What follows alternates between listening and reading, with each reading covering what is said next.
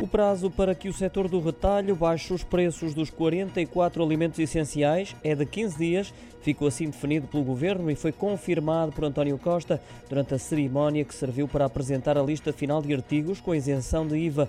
Segundo o Primeiro-Ministro, depois de aprovada, a lei vai dar entrada já hoje no Parlamento, de forma a entrar em vigor o mais rápido possível. De acordo com o Governo, esta medida será importante para ajudar a mitigar o aumento do custo de vida e com os apoios destinados ao setor da produção representará um esforço de 600 milhões de euros para os cofres do Estado.